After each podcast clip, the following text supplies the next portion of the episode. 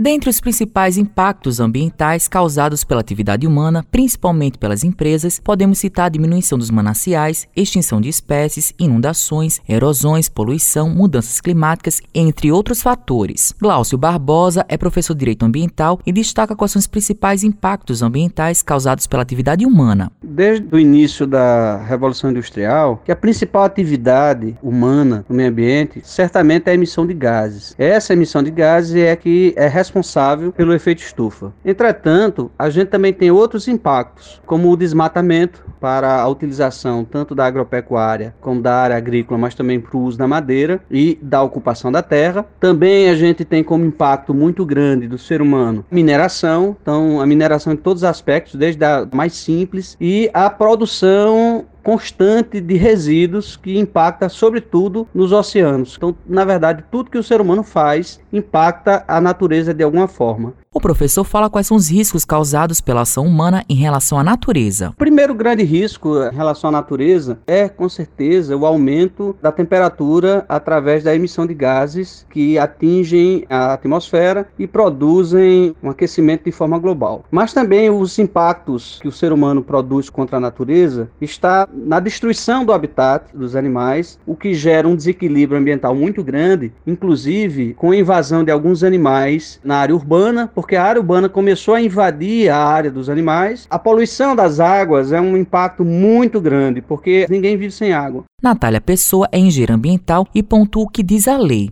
A nossa Constituição, a Constituição Federal, ela no seu artigo 225, ela é bem explícita quando diz que todos têm direito a um meio ambiente ecologicamente equilibrado, bem de uso comum e essencial à sadia qualidade de vida, impondo-se ao poder público e à coletividade, ou seja, todos nós, o dever de defendê-lo e preservá-lo para as presentes e futuras gerações. Então, posto isso, para que isso ocorra, é essencial que a humanidade diminua as ações que causam impacto ambiental. A especialista dá orientações para a população. Assim como a gente pode também tomar mais um pouco conta no que diz ao consumo, porque a partir do momento que a gente é um consumidor consciente, a gente leva em conta os impactos de cada compra, do uso, do descarte daquele bem que a gente adquire. Isso daí reafirma o nosso compromisso com o desenvolvimento sustentável. Matheus Silomar para a Rádio Tabajaro, emissora da EPC, empresa praibana de comunicação.